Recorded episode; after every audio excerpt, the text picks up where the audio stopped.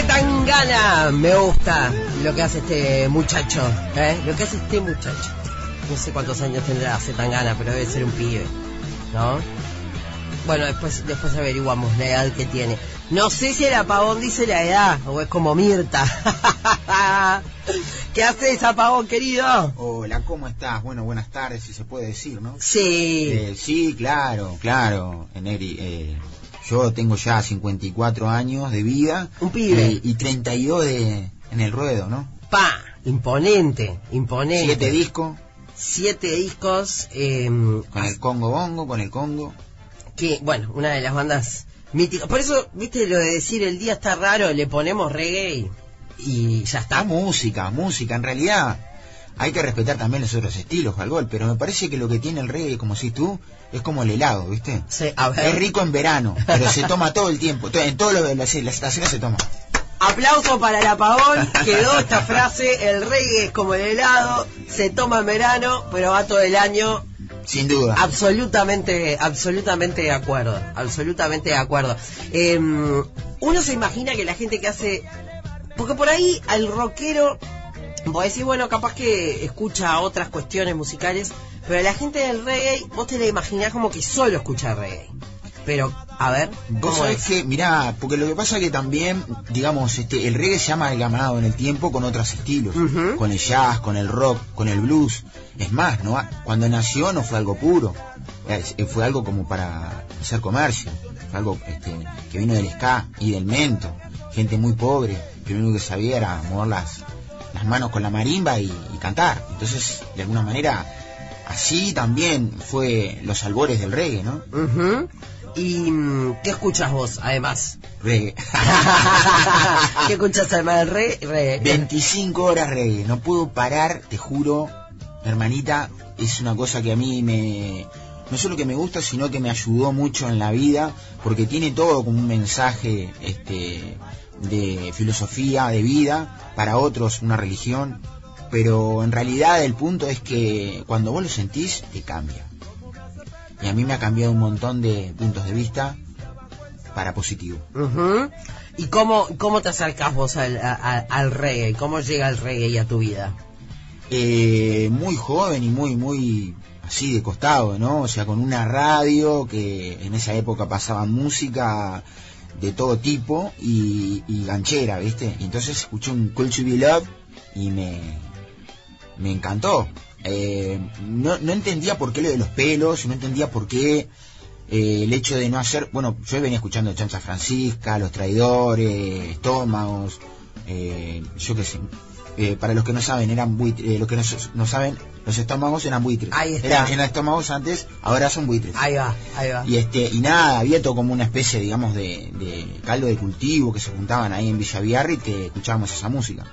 Y en un momento dado aparece una banda, que en ese momento era el Congo Bongo, que venía un poco de la gente de franco-francés, un poco de alumnos de, de un guitarrista muy reconocido que es Gustavo Gara. Eh, y bueno, se juntan para armar un grupo. eh, en ellos, entre ellos está Gustavo Casenave, Sí. ni más ni menos que hoy por hoy es una eminencia en la música en, en Estados Unidos Sí. y lleva muy en alto la bandera uruguaya, ¿no? Con el jazz, el tango y este y ha ganado Grammys. creo ¿Qué que iba a decir? Decís este, Gustavo Casenave y una asocia enseguida con los Grammy, ¿no? Sí, entonces uno recién arrancaba a escuchar toda esa música, a re- res- con toda la locura que tenía de esa edad, yo tenía 23 años, imagínate, empezar a ensayar con todos estos monstruos, ¿viste? Digo, o sea, era implicaba que yo me tuviera que, que- que poner las pilas en cuanto a, a- a modular la voz, en cuanto a, afinar, eso sin duda, y más en el reggae que se nota más, capaz que de repente en muchos estilos no, porque son más directos, más viscerales. El reggae tiene muchas cosas que había hecho antes con el ska. El ska era mucho más inmediato, ¿viste? O sea, eh, la- las- las líneas de bajo, que son de alguna manera los que van eh, pintando el relieve de lo que uno va a cantar, este, eran muy cortas, ¿viste? En el compás. Entonces, no era necesario, era solo para bailar nomás. Ahora con esto del reggae, como es, es algo más meditativo, estoy hablando de los 80, Ujú. 80, 90, eh, se trató de cuidar eso. Para, y me decías, me, me quedé colgada con la plaza de Villa Biarritz, este, porque ahora los chicos volvieron a la plaza de Villa Biarritz. No sé si sabías eso. Se juntan ahí. Ah, mirá La- qué bueno. los, lo- los chicos jóvenes, las generaciones jóvenes, Mirá qué bueno, bueno. meten plaza de Villa Biarritz. Este, no sé qué escuchan, me parece que lejos de escuchar reggae, este, escuchan otras cuestiones. ¿Cómo te llevas con la música así más moderna, por ejemplo? Bastante bien. Ah, ¿sí? Bastante bien. Eh, no he entendido el, el, el trap. No lo he entendido. No lo he entendido porque realmente no sé si es para seguirle el tren de lo que el tipo está cantando o para que no se lo sigan. Porque en realidad digo, eh, eh, eh, es una contraproducción de, de algo que, que, que funciona. Está fantástico. Sí, sí, que funciona, funciona. Sí. Eso, eso es un, un hecho. Eh, pero a mí me cuesta también entenderlo un poquito. Eh, hay cosas que sí me gustan, pero lo que no lo que no me gusta sí es, es la eh, eh, eh, poner a la mujer en plan objeto ¿viste? Ah, ponen en ese tipo con el con el con el raga y el, el- este otro el tacum. esa música ya ahí ya no me viste sí, sí, sí. No, lo- porque yo por ejemplo venía ayer venía viajando en el ómnibus y una persona del ómnibus venía escuchando eso ah, pero ese tipo de música y había dos nenitas Ah, vos no sabés cómo se sensualizaban las gurisas, ¿no? ¿En serio? Sí, vos, este, y yo lo digo porque yo, no tengo pa- no soy padre, ¿viste? Pero soy un hombre y te das cuenta, ¿no? O sea, 10, 11 años, ¿viste? Sí, Y- te impacta ta, un poco. Medio como que, claro, y yo, y medio como que moviendo las caderas y todo, digo, uh, y esto ya, o sea, me parece como que va para ahí, perfecto. Sí, que vos ves a, a las niñas chicas y qué sé yo, y hasta suben que TikToks, que, que no sé, no sé qué, este... Claro, Y es así, porque muy vos escuchás esa música, ¿eh? Muy sexuada. Y te lleva. Ahí. O sea, escuchás esa música y te lleva El ahí. contenido es ese. Eh, no, no, no hay otra opción. Es más, quizá escuchás esa música y no dice absolutamente nada con respecto a nada, pero lo escuchás lo que y te va para ahí. Claro, No. claro. Yo, por ejemplo, viste, desisto de eso. Claro, claro. Es que es tan linda la música, este... y amplia. Y No te da amplia. la vida para seguir aprendiendo. Y vos sabes que, bueno, tengo la suerte de tener un cuadrazo ahora, hoy por hoy, que, bueno, este, el último disco del Revela Tu Verdad, eh, tuve la oportunidad de tener un vocal coach. Apa, miralo, miralo cómo el está. aceite de todo, ¿viste? De, de cómo es el impostar, el, la respiración y el tema de un montón de cosas que yo lo hacía inconscientemente. Entonces hoy por hoy, este, hasta el día de hoy, este, me, me- me ha servido de mucho. Ujú. Tanto es así que estoy dando clases. Qué grande, apagón. Sí, sí, sí. Qué grande. Pará, ¿das clases de canto? Eh, Clases de canto, eh, o sea, respiración, vocalización, entonación y expresión vocal. Mirá qué bueno. Mm. ¿Y cómo te gusta la docencia también entonces? Y bueno, estoy aprendiendo con ello, ¿viste? Como te decía, digo, o sea, nunca terminás de aprender con la música. Claro, claro. Bueno, en un momento de la charla me decías eh, que habías empezado a escuchar reggae, qué sé yo, pero que no entendías como, como los pelos, como la, la, Sí. la religión, digamos. Sí, sí, sí, y más ¿No? venida de, de negros, porque yo venía de la onda del hip hop y, de, y del break dance. Entonces, este, bueno, eh, me impactó eso, ¿no? Que, que, que sean negros y que canten otra cosa que no sea tan politizada como el hip hop o, o tan tan por el dinero y por el glam y por lo, y por el hipermachismo y todo eso que se venía viniendo del 80 para el 90. Ujú. ¿Estamos de acuerdo? Sí. Entonces este, eso fue como un catalizador, fue como una, un- una válvula de escape para lo que yo quería hacer porque y quería estar arriba de un escenario y quería exponer toda esa música en un determinado momento porque me gustó, me gustó mucho los colores, la fuerza que emanaban de ellos. Eh, hablo de, de- de la música que venía de amigos que viajaban, porque en esa época era muy difícil conseguir música de reggae. No, era, no es como ahora que inimaginable lo que se oye en internet. Claro, obvio. Tenemos acceso a todo. Y la super información, yo creo que hasta por demasía, Ujú. que me hace bien. En esa época, bueno, era muy selectiva, porque eran amigos de amigos de amigos, que viajaban a Estados Unidos y, che, escuchá que este, escuchá este disco. Y, y bueno, y le llegaba a uno eso, y, y a uno lo motivaba, lo motivaba las fotos, más que nada. Cuando empecé a conseguir videos, imagínate. Tremendo, tremendo. Pará, y esos cassettes, por ejemplo, ¿de quién o de, o- o de qué en aquel momento? ¿Qué, qué, qué era lo que te llegaba? Me llegaba, por ejemplo, Steel Pulse, Ashwad, me llegaba, bueno, ni que hablar Bob Marley, discos como, como el, el Barney, o luego el, el Confrontation, que, que fueron para mí, o sea, como te decía, me cambió el, el, la visualización de cómo tenía yo la vida, ¿no? Y, y, y- y bueno, eh, todas esas cosas que venían o en cassette o en disco, para mí fueron muy, muy, muy este, edificantes. Claro. En cuanto a la música. Claro. Y después justo se dio la suerte de conocer a estos muchachos, ¿no? De- de- del Congo Bongo.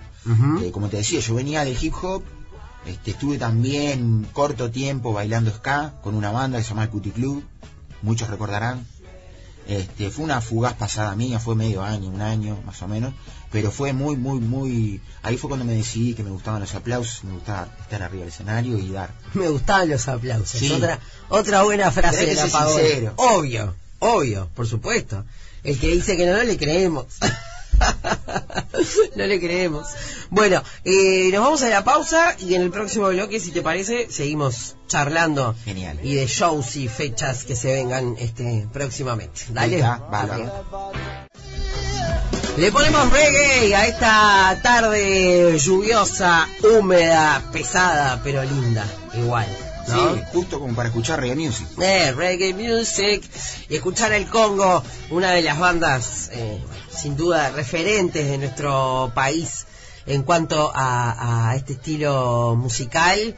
Y hablando de referentes y de grandes de, de la música y de gente que, que uno quiere mucho, eh, estábamos hablando con, con el negro Apagón ahora en, en- en la pausa de bueno de la triste noticia de, de la partida de, de Wilson Negreira, El coco. eh, percusionista, Mm. eh, bueno, de, de amigo, amigo y gran vecino. Gran vecino, él vivía ahí en las, las viviendas, estaba viviendo en las viviendas de Canal 5. Ah, mirá, no sabía y dónde yo estaba. vivo ahí en Jacinto Vera. Entonces siempre nos veíamos y siempre nos acordábamos. Che, siempre jodón. Bueno, lo voy a recordar así. Sí, yo este me lo encontré. La última vez que lo vi eh, fue en los premios Graffiti. Eh, que yo iba saliendo, me acuerdo, y me dicen Carioquita, porque mi padre es el Carioca. Dice Carioquita. Miré y me dice, ¿qué hace? Negra. Así que y nos sacamos una foto divina. Este, Años, años en la música. Yo creo que de la época de Zaffaroni, ¿no? Impresión, no sé, bueno, no sé, Tiene- cuán- y además- no sé cuántos años tenía Wilson, pero debe ser más o menos como mi viejo. Igual mi viejo es como Mirta Legrand, no sabemos bien la edad que no sabemos bien la edad que tiene. Es eterno. Eterno, el carioca, si Dios quiere. Eh, y bueno, una triste noticia para para aquellos este que bueno, por supuesto para su gente, amigos cercanos, el abrazo Sí, para de verdad, ¿verdad? Claro, este, para la gente de Níquel, sin duda, este, el, el abrazo inmenso desde acá eh, y sobre todo algo tremendo que pasó, eh, que ayer hablaba con, con Espuntón y Mendaro, que, que nos encontramos y, y hablamos de que sabíamos que estaba mal y que estaba muy jodida la cosa, pero el día anterior a la noche, no sé si te enteraste de eso, ya alguien tiró que había partido, y que había partido, y no había partido. Ah. este, qué, qué pero, horror, qué pa, horror. tremendo, tremendo. Y obviamente decían, todo. un- a ver, es tremendo porque se decía que bueno, que era irreversible, pero mientras hay vida hay esperanza, ¿no? Entonces, Claro. eh, Pero si está ya como que terminal prácticamente, digo, o sea, es... Eh, sí, es un milagro. él, él era muy, muy, muy simpático todo el tiempo, Muy. muy, para arriba, muy, muy este, de la generación de los Beatles, pero así, un luchador, un luchador. Y, y creo que llevaba esa filosofía interna y la, y la, y la pregonaba por la vida, ¿no? Sí. Con sus, con sus tumbadoras y con su carisma. Sin duda, sin duda, mucho, mucho carisma. Eh, y bueno, una, una muy triste noticia, pero seguramente este, desde donde esté, esas cosas que uno trata de conformarse, ¿no? Pero me imagino, en mi caso, eh, madera sin pata, pero si yo partiera este, eh, a corta edad, preferiría que no se hiciera un minuto de silencio, ni un nada, al revés. Pongan música. Claro, claro. ¿No? Yo creo que es lo que él estuviera deseando. Mm, Sí, claro. duda que sí, Este, sin duda que sí. Hablen de festejen mi vida, ¿no? Claro, Este, claro, claro. Lo otro yo creo que tiene que ver con la, con la liturgia, ¿no? Pero Sí, en sí. realidad nada, este, porque viste que a veces Somos, se- somos, hoy estamos, mañana no. Mm. Espontáneos. Sí, pero viste que a veces dicen, este, bueno, no, el respeto, no, para mí el respeto no pasa por ahí, este, todo lo contrario, ¿no? Seguramente es algo de otra época y cada uno que pierde un ser querido, bueno, Claro. como, Se respeta. se respeta porque- y, y lo tomará como, Claro. como pueda, este, pero bueno, me atrevo a decir que alguien, este, con tanta música, eh, con paz y swing, como decía su, su frase, ¿no? Sin duda. Bueno, todo el trabajo que hizo con Alberto Wolf también. Sí. Recordemos eso, por favor. Sí. Yo creo que no solo acá en Uruguay, sino en toda América del Sur, creo que ellos viajaron con su música, hicieron cosas. No, un grande, un grande sin duda. Sí, este, un beso, por supuesto, para, para Mandrake Un también. abrazo a la familia. Sí, eso es lo, lo, lo fundamental, ¿no? Pero bueno, la familia de la música, sin duda, lo va a extrañar, lo va a extrañar. Eh, Apagón, querido, volviendo a, a- a la música entonces, eh, y volviendo un poco a- al reggae, te estaba preguntando ahora fuera, fuera del aire, ¿cuándo, cuándo había show? ¿Cuándo, ¿Cuándo toca el Congo próximamente? Bueno, el 29 en La Pedrera, en el Club La Pedrera. El lunes 29. Ahí vamos a presentarnos. Para este lunes que viene, Sí. 28, no hay 29. 29, tío. 28. Nada que ver, yo sé que no. Sabía, eh, No tenemos 29 este mes. está. Yo estaba preguntando los ñoquis justamente para el 29. Los ñoquis lo Claro, comemos igual. Sin duda. Los ñoquis lo comemos El igual. 28, es verdad. Claro, si justo te Claro, estaba comentando eso, que mi hija cumple 29, eh, un año el 29 de marzo, y ¿y los 11 meses cuando los cumple? Nunca me había pasado esto, este, de un 29, ¿no? Este, como la gente que cumple el 29 de febrero, ¿no? Claro, no, no sé claro. cuándo se la nota o si es el primero de marzo, no, no, no lo sé con, con exactitud. Así que el próximo lunes 28 en La Pedrera. En el Club La Pedrera, sí. Y después el 3 el, o el 2 de... No, esto es el 5. El 5 de febrero vamos a estar No, pará, en. Maldonado. De, de marzo, apagón. Me está volviendo loca con la fecha. 5 de febrero Marzo, ya pasó. marzo, marzo, sí, sí. Oh, perdón, perdón, perdón, perdón. Por no anotar, por no anotar. reca- recalculando. Sí, Pará. Por no anotar. Yo te hago el resumen. 28, lunes 28, la pedrera, que es carnaval. Sí. ¿Ah? Este... Pero la culpa la tenés vos, porque vos me, vos me, vos me mareaste con la del 29. Ah, es culpa mía ahora. Ahora es culpa mía. Y el 5 de marzo, que es el otro sábado. Eco, lecuá, eco. Eh, ¿Dónde dijimos el 5 de En marzo? Maldonado, creo que es en el Paracultural de Maldonado, en, en Guayama con eh, La Trotsky y otras bandas más, creo que Qué divertido. Sí, y después el 3 de marzo, de abril, el 3 de abril, ahí está. Va un mes Sí, atrasado sí, sí. el apagón. El 3 de abril, el cierre de mm, la juventud, de, ¿cómo se llama? De, de la movida joven. Ah, ahí va, perfecto. El 3 de marzo. No sé si me, me, me, me, me entendiste. Más o menos, pero yo te hago el resumen. 29, eh, 28, viste, ya me estoy mareando yo. Lunes 28 en La Pedrera, el 5 de marzo en Maldonado y el 3 de abril en el cierre de la, de la movida joven. Nunca tan bien como lo dijiste vos. ¿Viste? Ahí está, perfecto.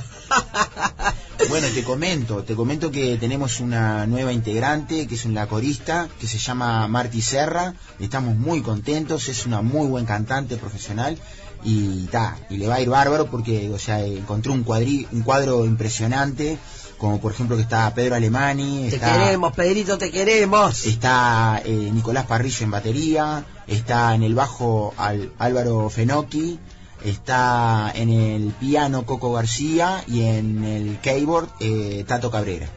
Tremendo, y un tremendo servidor equipo. acá haciendo de las de las suyas. Qué grande, qué grande el apagón.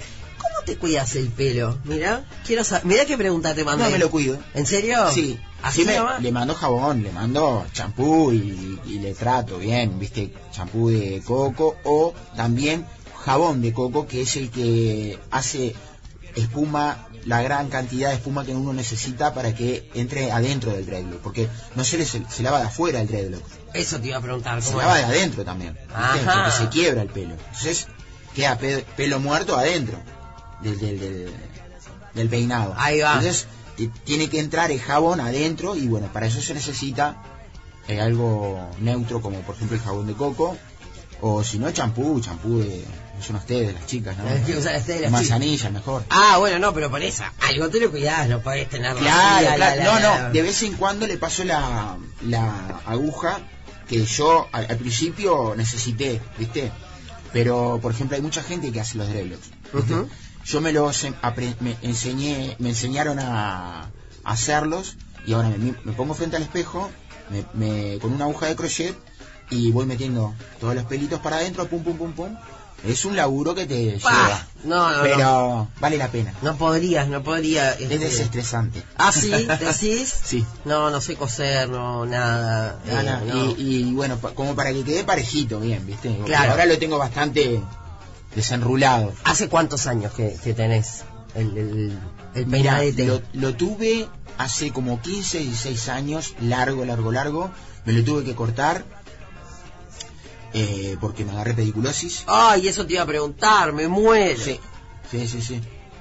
No, no, fue letal. Me Y, imagino. este, y después ahora me creció en- me- y hace como 5 años que no me lo corto. Claro, ves a un niño y decís, aléjate de mí. No, no, es que está en todos lados. Ese bichito es increíble. Vas a la playa y está ahí. Sí, eso es verdad. Pero viste que uno la tiene con los niños, ¿no? Este, aléjate, sí, aléjate. sí, sí. No, Eh, no. Sí, sí, sí. Pero sucede, sucede y bueno, está.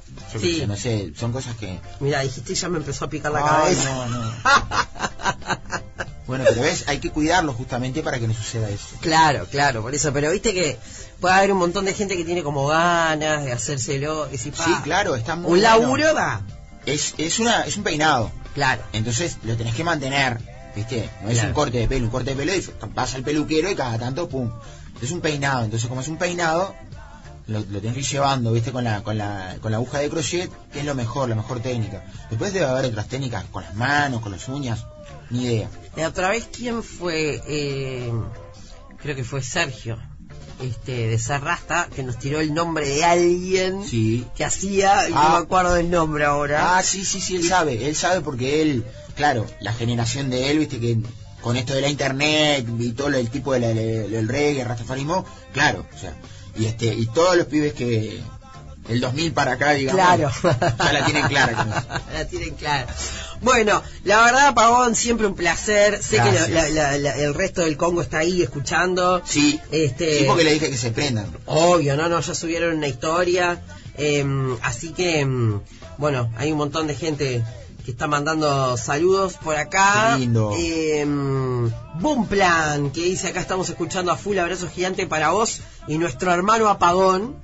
este, Guillermito, Canavesi, un abrazo grande. ahí va, un abrazo. Hicimos un video hace poco, eh, estado de alerta, alerta mundial, se llama el video, me invitó a participar en su disco, agradecido. Qué lindo, bueno, así que iremos trayendo a toda esta gente este a lo largo de este de este 2022. Em, bueno, el Instagram del Congo para aquellos que aún no lo siguen, pero tienen un montón de seguidores ya. Este Congo Congo Uruguay em, y bueno, el, la banda pionera de reggae en Uruguay. Así así se define este Congo y el abrazo inmenso para, para el resto de la banda. Y bueno, falta poco entonces para, para los shows, pero para ahí en, en Montevideo es el de Movía Joven entonces. Sí, eso es el 3. Melissa. Correa, Melissa Correa, que es la que nos está manejando, que es la manager nuestra, nos dijo que había posibilidad de ser o el 2 o el 3. Bien, Estaban viendo. bien. Pero Bueno, si no es el ahí. 2 de marzo o el 3, pero sí que en marzo es. Abril. Abril. Está, chau, apagón, vení, vamos a tomar un... Pero vos te das cuenta. Hay que vivir, el- él no vive en el futuro, ¿viste? Se quedó, se queda en el pasado. En el pasado, total. Gracias, apagón. A vos, querido. divina. Muchas gracias por la invitación. Por favor, un placer.